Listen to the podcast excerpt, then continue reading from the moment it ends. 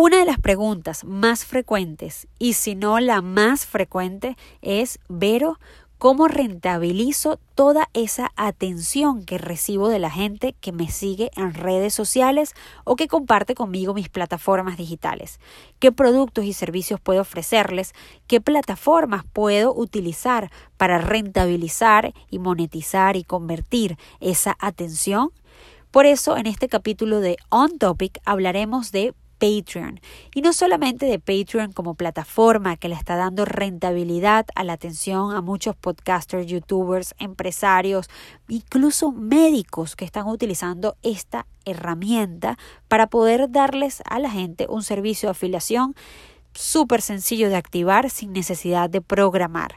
Pero también hablaremos del pensamiento estratégico detrás de estas herramientas para que empieces a pensar cómo rentabilizar esa atención, cómo empezar a diseñar productos y servicios que puedas ofrecer constantemente a tu comunidad, no importa si son 10, cientos, miles o millones, pero si hay personas que te están observando con atención, es posible que tengas frente a ti una posibilidad de escalar, de tener ingresos pasivos o de explorar nuevos productos y servicios e innovar en tus formas de generar dinero. Así que sin problema alguno y en un orden muy digital, hablaremos en este capítulo de On Topic sobre Patreon, cómo rentabilizar, cómo el contenido también es rentable y cómo hacer dinero a través de estas plataformas. Mi nombre es Vero Ruiz del Viso y empecemos.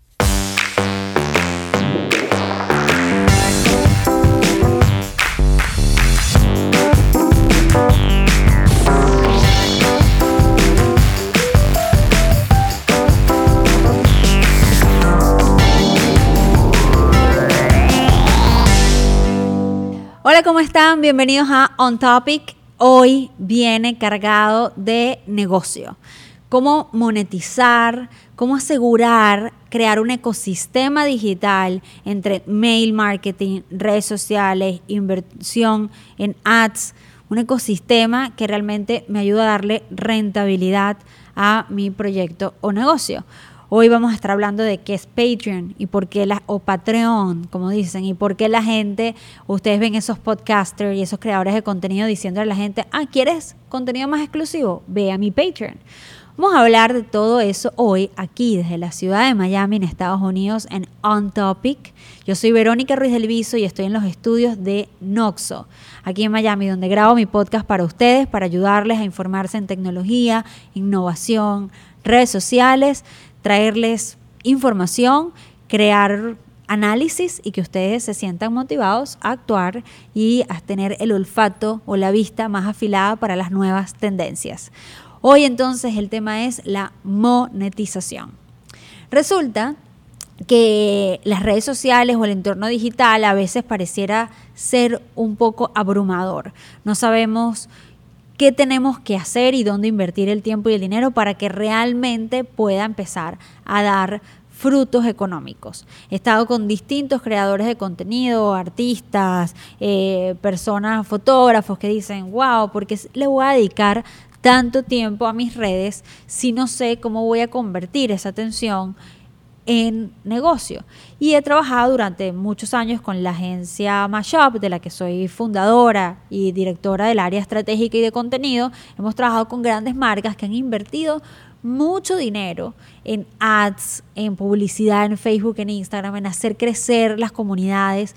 Yo me sorprendo cuando me pongo a pensar cómo hace ocho años creamos campañas de mucha inversión, de miles de dólares con distintas compañías transnacionales para hacer crecer sus cuentas de Facebook y hoy simplemente decidieron incluso ni siquiera actualizarlas o abandonar por completo Twitter después de que habían tenido tanta inversión ahí. Y yo me pongo a pensar y digo, wow, estas marcas tan grandes, si sacamos la inversión que hicieron en dólares, ahora esa gente se quedó dentro de ese fanpage y no hicimos nada con ellos, solo construir conocimiento de marca, que seguramente en ese momento el conocimiento de marca generó más ventas, etcétera, y, no necesariamente sea una inversión que se fue por completo a la basura, pero esas personas que estuvieron en esa cuenta, que te costaron tantos miles o cientos de dólares, eh, siguen vivas y podrían seguir conectados contigo. ¿Qué pasó? ¿Por qué no prevenimos eh, que las plataformas pueden desgastarse o pasar de moda o cambiar entre generaciones y no estamos capitalizando esos datos. Yo esto lo he hablado muchísimo, si me siguen desde hace tiempo lo saben por mis cursos, lo saben por mis guías, lo saben por mis lives, que he hablado mucho del tema de hacer tu propia base de datos y porque tu base de datos significa mayor conversión a ventas. Eh, y ese pensamiento me ha llevado a tener reuniones de muy alto nivel, como por ejemplo, este fue una de las razones por las que conseguí una reunión con el empresario de Nueva York, Gary Vaynerchuk. Gracias a este tópico, a decir, ok, más, de, más que atención, vamos a convertir esto en datos propios yo escribí en una revista un artículo que, se titulaba tus seguidores no son tuyos. Y es algo que lo he escrito en mis cuentas y también lo he mencionado antes. ¿Qué quiere decir que tus seguidores no son tuyos? Cuando yo les pregunto a, eh, a la gente cuántos followers tienes en Twitter o cuántos followers tienes en Instagram y me dicen 30 mil o me dicen 120 mil o me dicen mil, yo les digo, ¿y tú crees que eso, ese número es tuyo? O sea, yo te puedo decir, mira, de esos 500 personas que te siguen, cuál, quiénes de ellos por nombre y apellido viven en Coral Gables o viven en Chile. Y la verdad es que más o menos sabes el porcentaje por las estadísticas que te arroja la misma herramienta, pero no sabes los datos de esa persona específica y no hay una manera dentro de los entornos sociales más posicionados, como es el caso de Instagram, Facebook y Twitter, YouTube, no hay la posibilidad de llegar directamente a una persona clave, sino que los algoritmos, dependiendo de tu nivel de relevancia, hacen que sus contenidos coincidan contigo en cierto orden dentro de sus feeds. Lo, lo que sucede es que si tú quisieras, por ejemplo, vender un producto o como un comediante presentarte en una ciudad en específica, te es difícil saber por nombre, apellido, edad y género quiénes están ubicados en esa ciudad en específica y mandarles un mensaje directo a ellos porque ellos no están suscritos a ti realmente, están suscritos a Instagram y ellos deciden a qué seguir y no seguir y con qué interactuar y con qué no interactuar. Entonces, si no interactúa contigo, el nivel de relevancia de tus contenidos no es tan alto y por tanto no es que no te lo muestran, sino que es más difícil coincidir porque le da prioridad a los contenidos que son más relevantes para ti según tus intereses, según tu círculo de amigos y según tus interacciones que has construido en tu huella digital dentro de la plataforma. Entonces, ¿qué sucede? Que las bases de datos es realmente el producto de Facebook y de Instagram. Es gratis sumarse a abrir eh, Twitter o abrir YouTube. Completamente gratis, no te cuesta más que dar tus datos. Y esos datos los utilizan para toda la parte de advertising y de publicidad.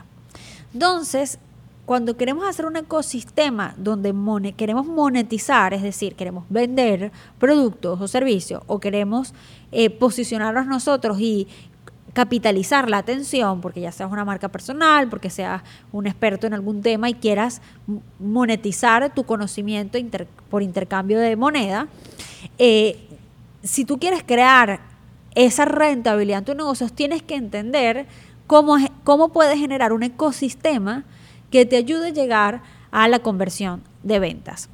Lo primero que tiene un ecosistema que te ayuda a llegar a la conversión de ventas es una marca muy clara y atractiva para tu nicho de mercado. Entonces, sí comienza un poco en la narrativa de tu contenido y esto conecta con varios episodios anteriores, con el episodio 1 y el episodio número 2 de este podcast. Si no lo has escuchado, escucha el episodio 1 y el episodio 2 para que entiendas cómo armar la narrativa. Una vez que tengas tu marca súper clara, mensajes claros, eh, eh, a nivel de tendencias de diseño, de formas de competir, obviamente la calidad del producto ya tiene que estar antes de ponerte, o sea, tienes que asegurar que el producto tenga buen nivel para luego pensar en todos los componentes de marca. Y una vez que piensas en todos los componentes de marca, te aseguras de agregarle ahora más valor a ese alto nivel del producto.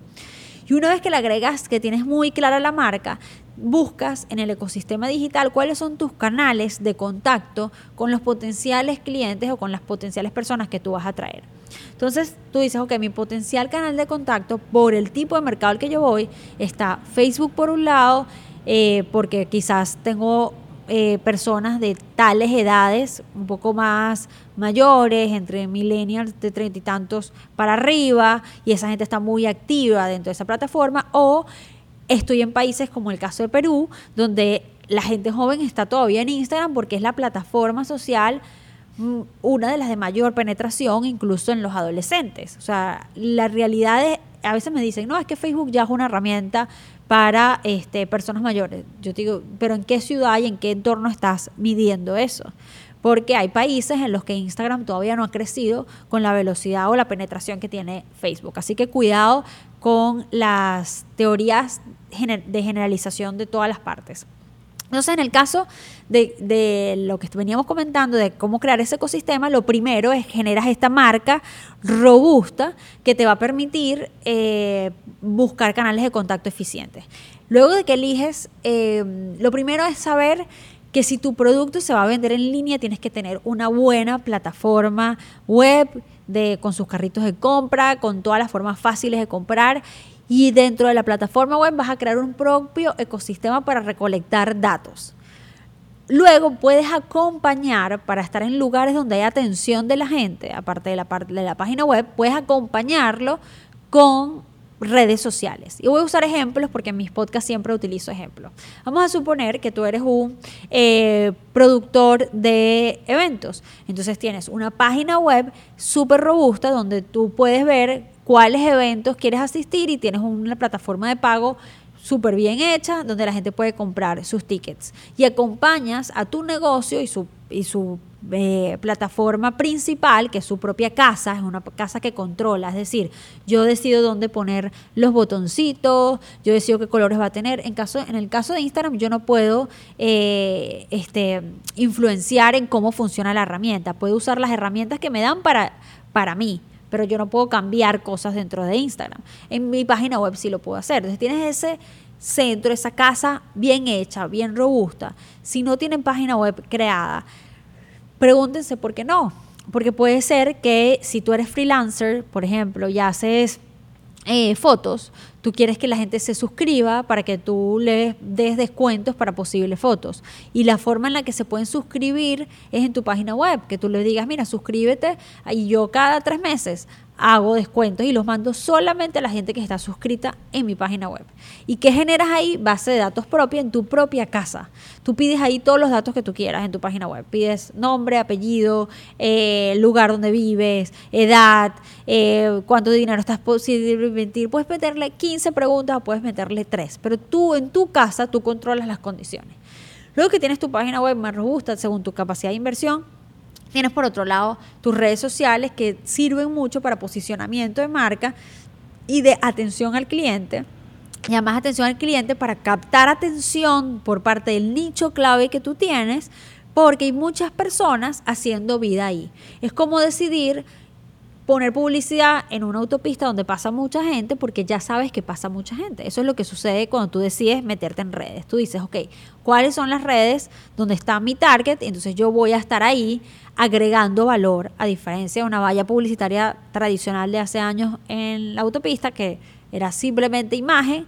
En el caso de redes, como el componente social es la conversación, nadie va a conversar contigo si no generas contenido interesante que pueda conectar y tener tu atención. Eso es, eso es por un lado. Y por el otro lado tenemos a, eh, además de las redes sociales, eventos y distintas estrategias que tú puedes ir creando, incluso webinars, transmisiones en vivo, plataformas de streaming, un montón de sitios donde tú puedes empezar a generar tráfico para monetizar y o capitalizar datos. Si yo les puedo dar un consejo que de lo que nos ha servido más de, con nuestros clientes, incluso aquellas cosas que no nos han salido también con los clientes. Los peores casos de prácticas de nosotros han sido cuando trabajamos con clientes que no, somos, no logramos hacer tanto equipo como para poder proponer cosas al negocio en todas las plataformas. Les voy a dar un ejemplo para explicarme mejor. Eh, si la persona nos ve a nosotros como bueno, sí, contraté a esta gente para que me diga más o menos qué tengo que hacer en redes sociales, pero no entiende que tiene que invertir o que quizás tenga que hacer buenas fotos o que tenga que hacer videos y engranar eso con la página web, con la base de datos, etcétera, sino que nos coloca mucho en un entorno de redes sociales, es posible que la cuenta crezca, pero no necesariamente tienes tanto impacto en la posibilidad de aumentar las ventas porque hay otros ejes del ecosistema digital para monetizar en los que no tenemos eh, influencia ni involucramiento. Entonces, si no, si no sabemos, bueno, ok, tu base de datos está compuesta por quiénes, hombres, mujeres, ¿qué, qué, descuentos podemos dar o qué beneficios podemos darle a la gente que no necesariamente sean comerciales, sino de experiencias, o no podemos crear eventos para empezar a hacer datos y que esos datos podamos cruzarlos con estrategias de mercadeo y de ventas y eso aumentar las ventas. Entonces yo quiero que en este podcast ustedes empiecen a pensar en ese tipo de cosas, decir, ok, sé que hay personas que venden muchísimo con su cuenta de Instagram, pero ¿Cómo se convierte esa venta final? ¿Dónde está? ¿Es en una página web? ¿Es que los lleva a un perfil de Amazon donde hay productos de esa persona? ¿O es, por ejemplo, el caso de Patreon, que es una de las herramientas que vamos a hablar hoy? Entonces, primero, marca sólida, interesante.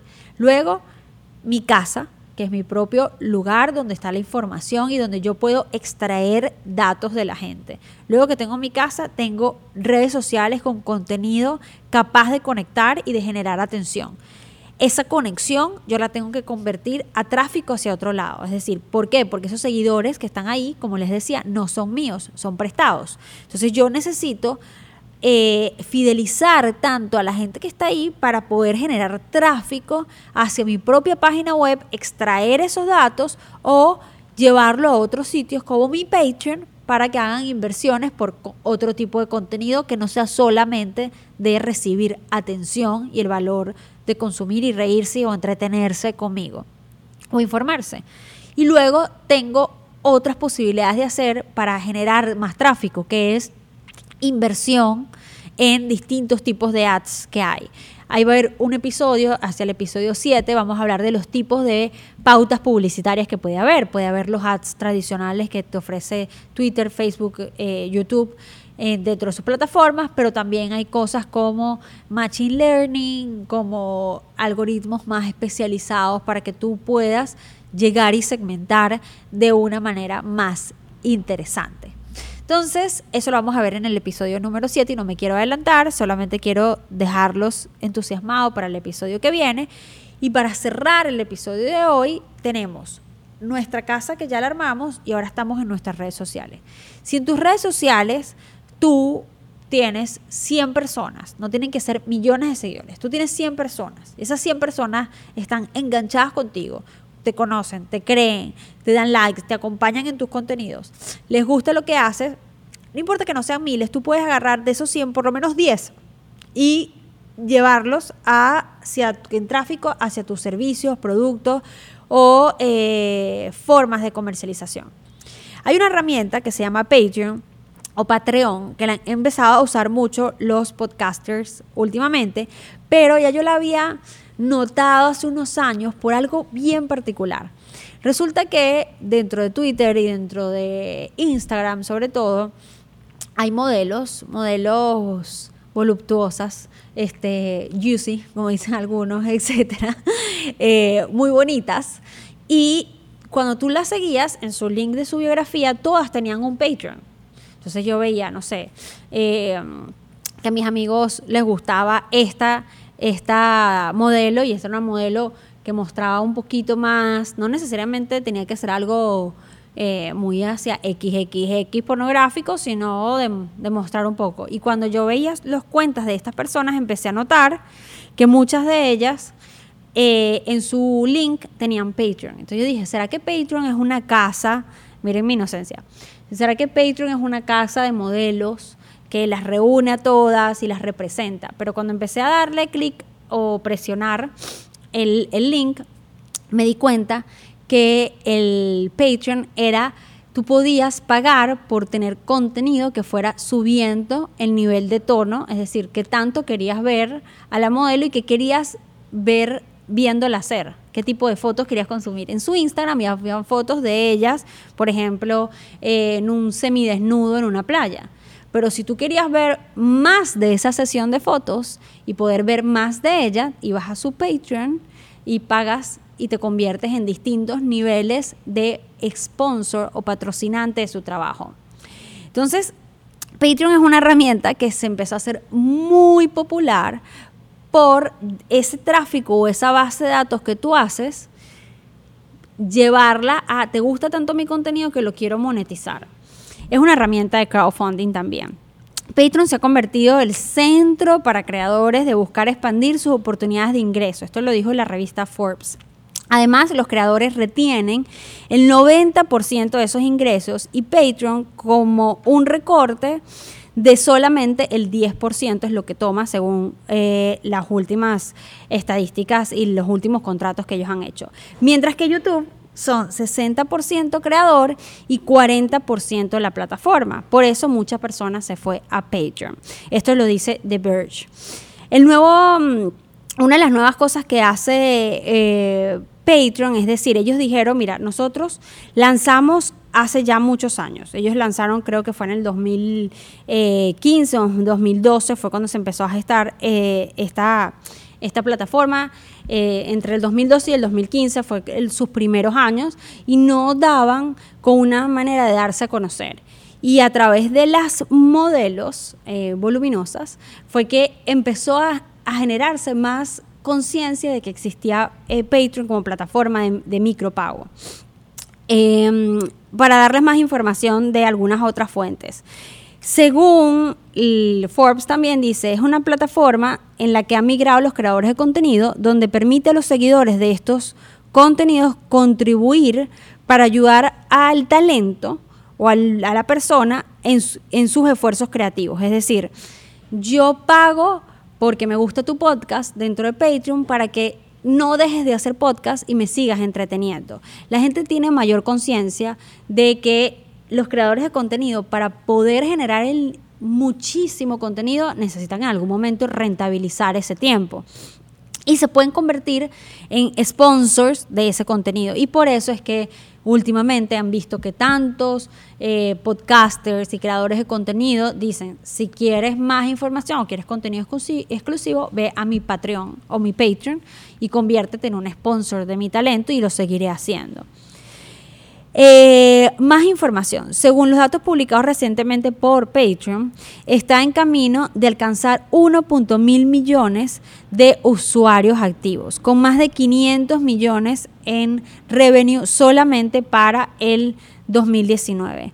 A diferencia de otras plataformas de financiación, como puede ser, por ejemplo, Kickstarter o otras de crowdfunding, Patreon no vincula las contribuciones o proyectos específicos ni requiere un umbral mínimo. Cuando tú vas a recolectar dinero para una causa o para un emprendimiento, tú dices, mira, eh, dentro de la plataforma de crowdfunding te exigen que logres hacer un mínimo para poder retirar ese dinero. Y tú haces toda una campaña para que la gente done. Miren lo que pasa con las campañas que no logran sus metas. Cada vez que tú haces una campaña de crowdfunding para que la gente vaya a donar a, tu, a la otra plataforma, adivinen con qué se queda la otra plataforma, aunque tú no logres tu meta. No se queda con el dinero porque el dinero lo devuelve porque no se logró la meta, pero se queda con algo que hemos hablado muy importante que son los datos. Cuando tú decidiste donar en Kickstarter o en cualquiera de las otras plataformas de crowdfunding, tú pusiste todos tus datos, incluidos los de tu tarjeta, para poder donarle a esa persona. Y esa persona no logró el mínimo, todo el mundo recibe su plata de regreso, pero Kickstarter sí se queda con algo, que fue el resultado de esa campaña y el tráfico que generó. Por eso la palabra de tráfico es tan importante para la rentabilizar, para ser relevante en el mundo de negocio.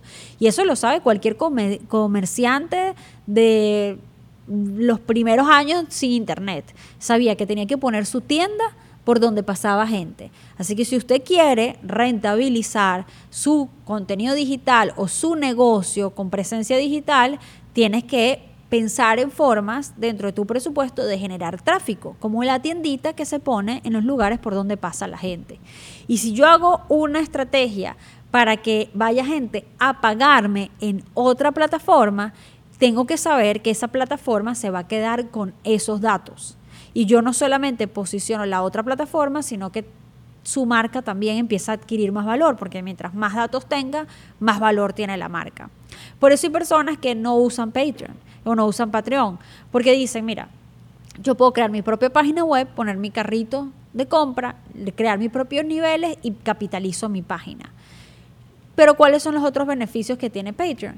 Que si ya la gente está metida en su plataforma porque es súper fan de los podcasts y ya patrocina con un dólar a uno, luego no tiene que volver a dar sus datos para darle otro dólar a otro podcast que está ahí. Y eso es lo que pasaba mucho con el ejemplo que les comenté del boom de Patreon con las modelos. Que si a mí ya me gustaba una modelo y quería ver sus contenidos premium y tenía que pagar, ya no necesitaba meterme en otra página de otra persona, sino que dentro de la misma plataforma buscaba las que me gustaba y ya daba los datos una sola vez. Eso es con respecto al usuario. El usuario dice, ok, otra cosa importante que puede hacer que el usuario prefiera pagar por Patreon o por Amazon en vez de pagar en tu propia página web. Otro dato importante puede ser, no quiero eh, preguntarme si tu forma de hacer la transacción es honesta o no, o fácil o no. Yo sé que Amazon, ya yo he comprado miles de veces por ahí, tengo tranquila mi tarjeta de crédito ahí y no tengo que darte los datos de mi tarjeta de crédito a ti, que, que aunque te sigo, puedo tener menor confianza en lo robusta que es tu plataforma de pago.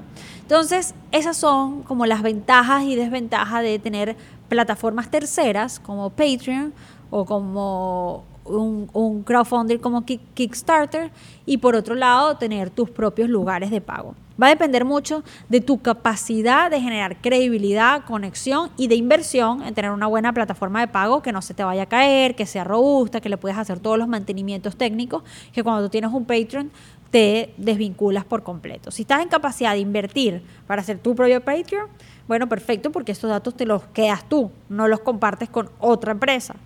Eh, ahora, si no tienes la capacidad, utilízala y, y, lo que estás tú dándole a cambio es, bueno, 10% de tus ventas, porque el, el 90% es para ti, más, más, porque no se te puede olvidar, los datos de la gente que tú te sigue a ti y ya está en tu base de datos.